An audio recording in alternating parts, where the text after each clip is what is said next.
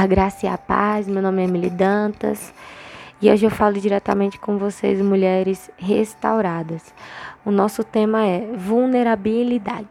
Aleluia!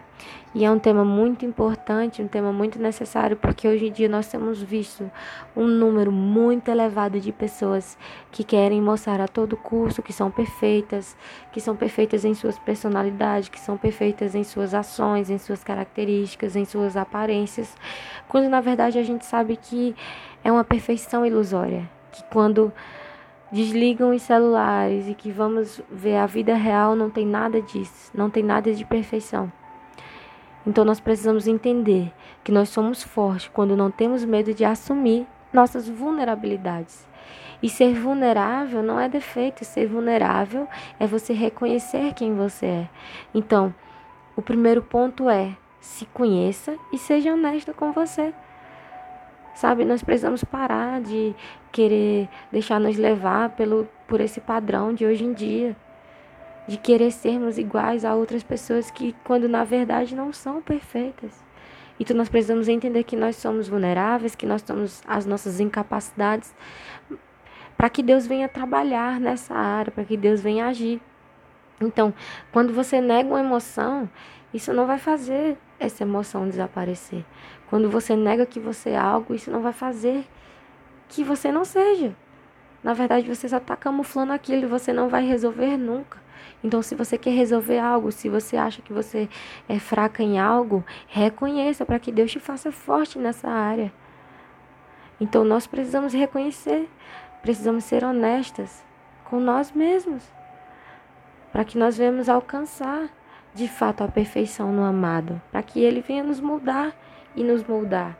Sabe, Moisés, ele assumiu perante a Deus a sua vulnerabilidade. Êxodo 4, no versículo 10, ele diz: ah, meu Senhor, eu não sou homem eloquente, nem de ontem, nem de anteontem, nem ainda desde que tens falado a teu servo, porque sou pesado de boca e pesado de língua. Então Moisés ele reconhece perante a Deus que ele não é eloquente, que ele não sabe falar, que ele é pesado no falar. Moisés ele tinha uma incapacidade. Ele era gago. E isso o fazia se sentir incapaz e ele reconheceu. Só que e foi necessário que ele identificasse para que fosse resolvido, porque Moisés assumiu e Deus se responsabilizou.